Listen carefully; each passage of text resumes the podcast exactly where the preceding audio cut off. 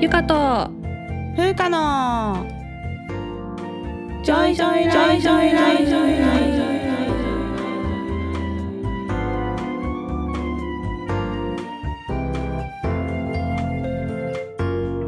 この番組ではゆかとふうか2人の女医が日々の暮らしや仕事にまつわる小話などざっくばらんな日常トークをお届けします。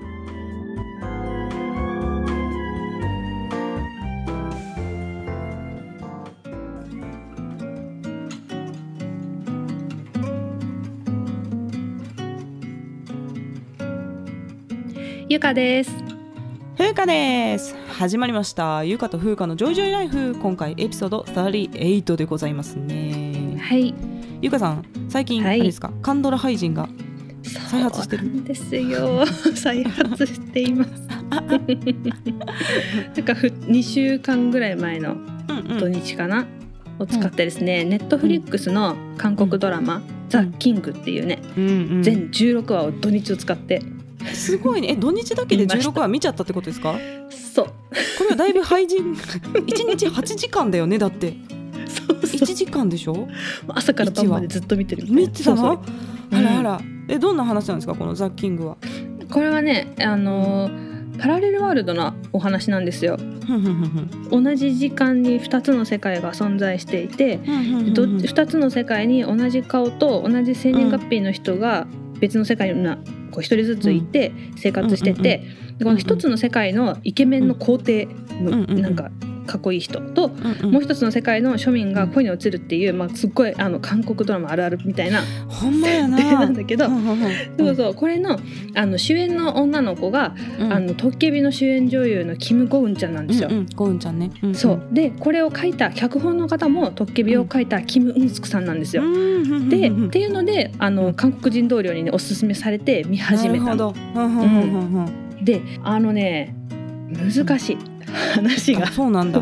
でなんかトッケビみたいなこう死と生とか感動みたいなのはあんまなかったんだけど正直なところ、うん。でもすっごいなんかこう話が難しくってだんだんだんだんこう後に行くにつれて、はなんていうの伏線が回収されていく感じ、謎がどんどん解けていく感じとか。この2つの世界に同じ顔の人がいるから一人の俳優さんが2つの世界の人を演じ分けてるのね。うんうん。それがすっごい上手なんですよ。あーやっぱそういうのありますよね。うん、そういうの分析しながら見るのが面白いっていうね。そうそうそう。そうそう、んそれでなんかちょっとハマっちゃって抜けれなくなって、うん。まあ土日使うんうんうん。って全部見たっていう、なるほど。でこれ、はい。そうそうゴウンちゃんは、でもあれでしょ？ヒロインなわけでしょ？そうゴンちゃんがヒロイ主ン演はあそうだね、だあの主演男優さんはイ・ミンホさんです、ミンホ。ミンホとか言って。友達かっつってね。イー・ミンホさんはねあの知ってる人いるかもしれないですけど「うん。花より団子っていう日本のドラマあったでしょ？うんうんうん。あれの韓国語あ韓国版っていうか、韓国版リメイクの道明寺を演じたのがミンホさんです。よそうなんだね。確かに。それで大ブレイクした。うん、すごい王子様顔だよね、そうそう。ど道明寺感あるよね。あるある。まあねかっこいいけど、うんうん。やっぱねコンユさんとは違うんですよ。やっぱやっぱ結局コンユさんがいいっていう。そうそうそう。結局コンユに戻るっていう。そうそう。そしてまた特急部見始めるっていうね、えなんかあれ今ねゆかさんハワイにいるじゃないですか、うん。でまあ私日本じゃないですか、うん、であの普通に時差があるのに夜にメールが来るんですよ、そうそう今ドッキリのここのシーンを見てるの？とか言って 実況してたからね見てる。実況しててそうそうそうそう。まだ起きてるのかゆかさんみたいなね。こっちの夜11時ぐらいだったね、うんそうそうそうそうそうそう。そこでもまだね次も見るわみたいに言ってたから。そうそう。またちょっとドラマ廃人が再発しているゆかさそうんなんです。なるほど。ザ・キング結構面白そうだね。うん、ね。面白いよ。すごい頭使うからね。うんうん。あとね第1話が一番やっぱ意味わかんない、ああでもいつもそうだよね韓国ドラマはね。そうそうそう。大体4話ぐらいから動き始めるじゃん。そうそうそう。4話から動き始めて78ぐらいで恋に落ちて、うん。なんか13ぐらいで1回別れて16歳が終わるみたいななんかその大抵みんなそうですよ パターンが冷めたこと言っちゃいけないけどそうパターンパターンがありますよそうう、んうん。その第なるほど。1話で脱落しなければ面白いと思います、ああなるほど、うん。そんなわけでよければ皆さん、ザ・キング見てみてください。皆さんも見てください。はい、というわけでですね、はい。今日のテーマは？はい。今日のテーマは医学部の面接試験のポイントは？についてです。というわけなんですがはい。これねきっかけはね、うん。質問をいただいたはい。ことからでして、まずじゃあこの質問をね、ちょっとゆかさん読んでもらっていいですか？はい、えマシュマロでね質問来たんですけどうんうん。とあるねなんか面接の例としてこういうのが来たんですけどっていう相談で、えっとうん病院に来る予定だった移植のための臓器が問題が発生してこなくなりました。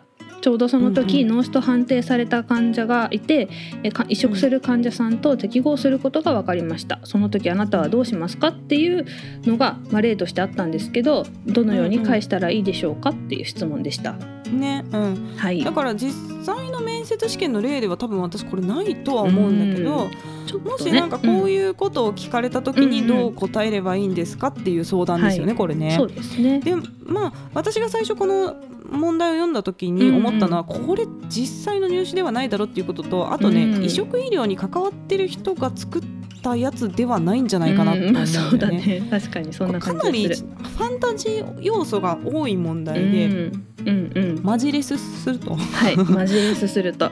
マジレスすると、まあ、うん。臓器移植の流れがねどうなってるかっていうのをね、はい。簡単に説明しますと、はい。日本にはですね日本臓器移植ネットワーク、まあ、略して JOT という組織があってはい。そこがねドナーといって、臓器をあげる人をドナーって言うんだよね、うん。提供する側、はい提供する。とレシピエントっていうのは臓器をもらう人、はい。ここの橋渡しをしているのは JOT っていう組織なんですよ。はいまあ、臓器提供の流れとしては、うん。まあ、その主治医の人がうん。ドナーの方ですね、臓器をあげる人がうん。脳死に該当するような状態だっていうふうにね判断した時に、うん。まあ、家族にそれを説明してはい。家族からうん。臓器提供についてちょっと詳しい説明を聞きたいですっていう申し出があった場合、うん。まあ、その主治医から JOT に連絡するなり、うん。まあ、大学病院とかだとさもううん。移植専門のうん。部署っていうのがあるそうよね。そうそう移植専門チームみたいなのがあって、うんうんまあ、医師と,、うん。えー、と看護師と、うん。あとそういう院内のなんか移植コーディネーターみたいな人がいたりするよね。うん。うんいるいる。うんうん。でその JOT にその、うん。まあ、専門家の人たちが連絡すると今度うん。JOT からまた臓器移植コーディネーターっていう JOT 側の人が病院に派遣されてくるんですよね。でその人が、まあ、あの遺族というかまだまあ亡くなっていないけどドナー側、そうね。うんうん。うん、脳死になって臓器を提供する側の人に、うん。まあ、臓器移植どういう流れでやりますよっていうのを説明するんですよ。はい。でその説明を聞いた後にはいなおも家族が臓器提供を希望しますっていうとその後うん。脳死判定に移るんですよね。そうなんです。脳死の判定自体もね結構うん。長い時間かかるよね、そうそうそうこれはね。時間かかるんだよね。うん。そのその場でっていうんじゃなくて脳死って、まあうん。またこれね今度エピソード作って詳しくやろうかなと思うんだけど、まあ、脳死っていうのはね脳が全部死んじゃってるっていうような状態なんですよで機械がついてないと生きられ、うん。生きられないというか、まあ、もう命がその機械によってつながれてるような状態。そうですね。心臓は動いてるけど、うんうん。全脳死って言うんだけど、うん全脳死ね、うん。呼吸は、うん。あの呼吸器でた手伝ってもらわないとできないっていうような状態だよね。うん。でまあもちろん意識もないしね。意識もないしね。もう回復の見込みがないっていうような状態なんですよね。はい。でまあ、それを時間をかけて、まあうん。あのその手順っていうのがもう決まってるので、はい。その判定をしてうんでこの JOT です。また移植ネットワークが適合判定っていうのをするんですよ。そうなんで適合判定っていうのは、うん。まあ、あの血液型うんですね、例えば A 型から B 型に移植はできないとかそういう臓器があったりすそるですよ。でまあ、あとは HLA とかね臓器によっては判定する場合もあるし、あとね物理的サイズっていうのが結構重要で大人の腎臓は子供に入らないとかがあるんですよ。うそうそうそうでまあだからサイズ。それから、あのもらう人側は医学的な緊急度、うん。もうどれぐらいその臓器がないと生きれないかとか、うんうん。あと地理的なもう、うんうん。北海道から沖縄まで運んでたら大変だから臓器もさ、うんフレッシュな状態で運ばなきゃいけないから、ね。なるべく近いところでそういう人いないかっていうのを適合判定するのはこのん。移植ネットワークっていうところがやるんですよね。はい。でその移植する患者さんが選ばれてうん。っていうことでこう移植が行われるっていうはいあの流れなのでこの質問のようにですね、あの脳死と判断された状態、う脳死と判断された段階で移植受ける予定だった人と、うん。脳死の人が適合するかどうか医師はね分からないんですよ。そうですね。JOT が判定するんですそれは、うんそうそうそう。医師には決められないんだよね。決められないんですよ。うんうん。で適合するっていうことがもし分かっていたならそれはもう臓器提供の意思の確認とか全部終わってるっていうことだから、うん何も主治医はすることはないです。そうですね。本当にない。なんであのちょっと何聞かれてるか分からないっていう 回答になっちゃうねこれ本当は、うん、だからこの面接問題のような状況というのはねうん。現実ではありえないよね。そうだね、うん。実際には起こりえないと思います。うんうんであとは基本的にドナーとレシピエントの、まあ、本人とか患者ど、家族同士もうん。お互いの名前とか住所とか知ることはできないことになってるので、うん。ううんん。なんか同じ病院で発生してお互いにみたいなのは、うん。もうありえないかなと思います。あれだよね。ううんんうん。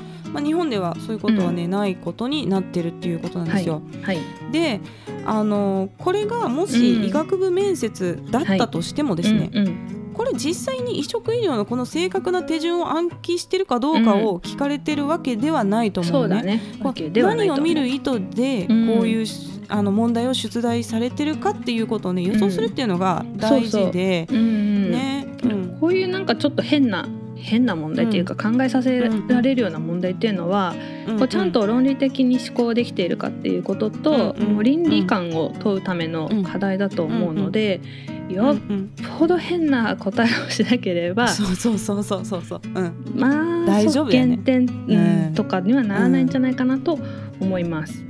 うん、なんかまあ足切りとか近畿視を踏まなければ OK みたいなイメージ、うん面接だったらね。そう。んうんでこのポイントは、うん。うんまあ、移植には家族の意思が必要っていうことを知ってるかどうか、これは高校生レベルでもねね。知ってることが重要だと思います、やっぱ医学部を受けるっていう以上はね。本人と家族のそう同意が。本人と家族の同意、うん移植をしたいっていう希望がうん。なかったら移植には進めないよっていうことを知ってるかどうかっていうのがまず知識としてのポイント。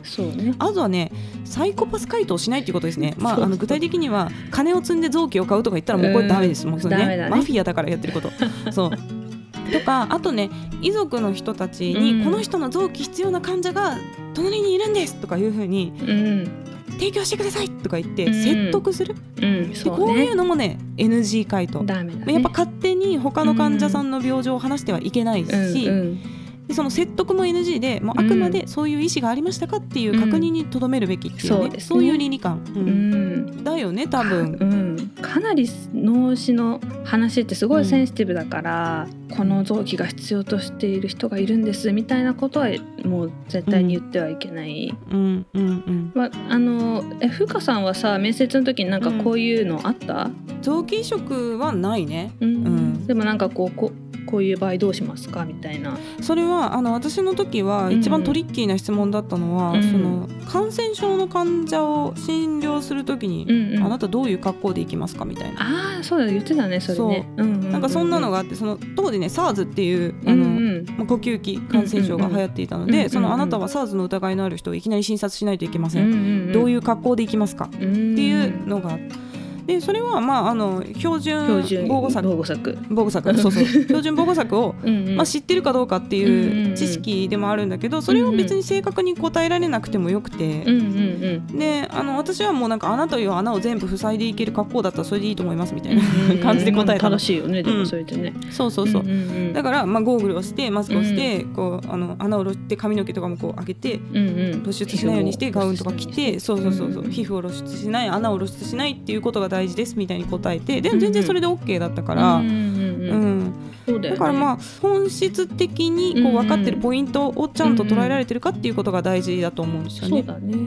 うん。私もあの前の回で話したけど、うん。この重症度が同じ患者が2人同時に運ばれてきて医者はあなた1人しかいません、どうしますかっていうのがうん。私の面接の質問だったんだけど、まあ、これは実際あり得る感じだなと思ってて、私は、うん。うん。あの助けをまず呼ぶっていうヘルプを呼んで、そのうち自分が助けられそうな方から助けるって答えを高校3年生当時したんだけど、まあ、今も変わらず、ん。まあね、基本助けを呼ぶっていうのは変わらないと思うから、うんうんうんなんかそういう感じの論論理と、ううんん倫理観がうん合ってればうんいいのかなと思うのでそうだね。うんこの質問に対するどうやって答えればいいですかって聞かれて、うん正しいうんうん答えっていうかさ理想的な答えみたいなのって多分ないと思うんだよね。そうだね。間違ったことを言わなけれうんば、間違ったことを言わなければいい。うん。だからまあ院内の移植専門のスタッフに相談するとか、うん、そうそうそう、一人では決めれないうんそうそう一人では決められないっていうのももちろん回答の一つとしていいと思うし、うん。うんあとまあ家族の意思を確認するっていうのは言ってもいいと思う。うん。うんうん、これやっぱ覚えていくと、うん。あの良くないですよ、うんそうだね、うん、面接って。そうそうそう。何か回答。をうんうんうんうん。うん。その場で考えてうん口から出るぐらいの感じの方が、うん。うん。まあ、あのなんとなくこう箇条書きみたいな感じのイメージは持ってていいと思うけど、うん。一つの、うんうん。一つ一つのテーマに対してね。うんうんだけど、うん。こういうふうに答えるみたいな文章で覚えてると、うんうんうん。なんか多分ボロが出てくるっていうかさ。そうね。だから台本そのまま暗記していくっていう感じじゃなくて、まあ、箇条書きになってるものを頭の中で文章につなげてって答えるみたいな感じだから、うんうんうんうん。まあ、そういうトレーニングはしといてもいいかもね。うん。そうだね。でこう反あと反証のトレーニングだね。ここでこうやって突っ込まれたらどうやって答える。ここでこう突っ込まれたらこう答えるみたいなのも全部組み立ててった方がいいんじゃないかなと思います。なるほどなるほど。ここでねあのちょっと前に SNS で話題になってたはい、のがあって、医学部を目指す理由が親が医者だからではダメなのかっていうね、うん、なんかそれがまあ一時期 SNS で盛り上がってた時があったんでなんかその話をねしようと思うんだけどうん。これね別にうん人生のきっかけとして親が医者だから自分も医者になろうっていうのは全然いいんですよ。これも本当の理由なんか完全に自由だから別にいいんだけどただ医学部面接ではこれ答えてたらちょっとどうかなっていうねとこありますよね。ね。うん。うん、親が医者だったんでうん。だけだとちょっと浅いかなって思うよね。まあその面接用だとしても、うんうん。やっぱこう親の何を見ていいなと思って、うんうん。自分がね医医者になりたいと思ったのかとか、まあ、親が医者なんでって言ってる学生さんってすっごいたくさんいると思うのね。うん多分結構いるよね。うん。結構いると思う。だ、うん。なんか、うん、この面接官やってる側からすると「あまたですか?」みたいになっちゃう「うんうんうんうんあこの人もですか?」ってなっちゃうから、うんこのさっきも言ったけどやっぱりロジカルに志望動機を組み立てられるうん。っていうことが大事だと思うんだよね。その理由そのものは理想的うな理由っていうのは別にないよねないと思うんだけど。それ別に個人、個人でいいことやから、いいと思うんだけどね、うん。だからその親が医者なんでこのうん。自分も医者になるってこの論理の飛躍の真ん中をちゃんと埋めてい埋めていけるよかないうと、にうん。そうそうそう準備していくっていうのが大事かなと思います。ねうん。だからやっぱりそういう導入がさめっちゃ普遍的な感じじゃん、親が医者だから。そうね、医者を目指しましたみたいな、うん。でそうやったらよほど具体的に言わないと、多うんうん。分その個性が出ない、そうね。個性ね。でも私はあのもしねこれ面接アドバイザーやったらもうこれ一旦落として爆上げみたいな構成にすると思うんですよ。じゃあ親は医者なんですでも、うんうん。僕はね絶対医者だけはならないと思ってたんですよ。もう親がめっちゃ忙しそうだし辛そうだしみたいなちょっと落とすみたいな、あー構ってくれないしとか、うん。しかしこう患者さんと話してる親の姿を見てとかなんかそういう具体的なエピソード、うんうんこの間助けてもらって患者さんからありがとうって言われてる姿を見て、うん信頼されてる姿がかっこいいと思いましたみたいなこうね。ドラマチック展開みたいな。そうね。うんストーリーテリング能力がねそうそうそうそう大事ね。でやっぱり自分がどう感じたかっていうことを入れていくっていうのはさ、人間性のアピールにもなるわけよ。そうね、うん、やっぱそう信頼ってされてる姿を見て感動したとか言うとさ、あうんうん。信頼関係を作っていける人なんだなみたいなこう、んんん。そういう印象になるじゃないですか。確だからその具体的エピソードにこうほっこり感のあるね。やっぱこう医師患者関係っていうのはやっぱり温かいものを求められているので、うんうんうん。うん、あなんかこんなこと言ってるとさもうなんか人工的に温かいものを作ってるみたいな感じかもしれないけど。いやいやいや。そう受けるものっていうのがあるからやっぱり。だからそこにこううんテイストを入れていくっていうね、そうだね。でやっぱこのなぜ医学部を目指すのかっていうようなのって多分いろんな面接で聞かれると思うんだけど、絶対聞かれるね。これはねもう定番中の定番問題なので。うん。そのさっきのうん臓器移植みたいにこうなんかトリッキーな感じで瞬発力を問うっていうことじゃなくて、うん。ちゃんとこの人考えて準備してきた人なのかなっていうところを見られてるんですよ。ううんうんそうだね、うん。だからやっぱりこれは相当具体的なことをちゃんと事前に考えて、うん。まあ、あの組み立てるっていうのがね、そうだね。うん。練って練ってね。練って。これも、まあ、さっきと同じだけど台本にしていかねっていうのが大事ですね、これもまた。そうそうそうそう、うん、だからポイントポイントだけをこうね、書いていって。そうそうそう。抑えていってでねもうその面接で、まあ、いいテクニックはちょっと足りない答えをするっていうのがいいんですよ。あの私のおすすめは。ちょっと足りない。学会発表と一緒そうそう学会発表と一緒。学会発表もそうなんだけどちょっと足りない穴を作っとくのよ。そうするとそこに突っ込んでくれるからもうその次の回答も用意してるわけこっちは。そうね。で向こうはさ、まあ、圧迫面接とか言うんだけどこう答えた回答に対してそこはどういうことですか？もうちょっと詳しく言ってくださいみたいな、こう、うんうん。質問に質問を重ねられるみたいなのが結構ね、うんうん。医学部面接でもあるのでそうですね。学会なんかまさにそうだよね。発表に対して。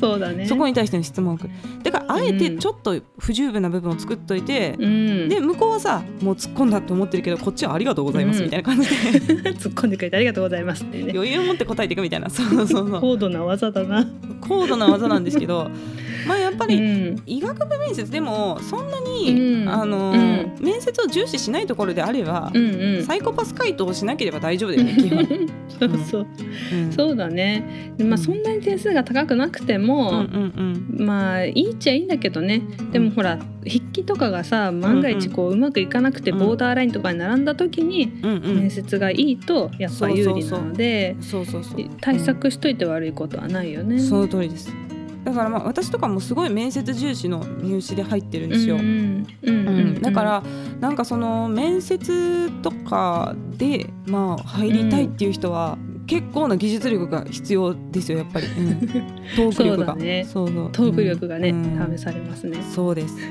そんなわけで少し参考になりましたでしょうか、このねね質問してくれた人。はいはい、というわけで、まあ、あの質問のテーマだったんですけど、うんうん。また今日質問、うん。別の質問にも答えていこうと思うんですね。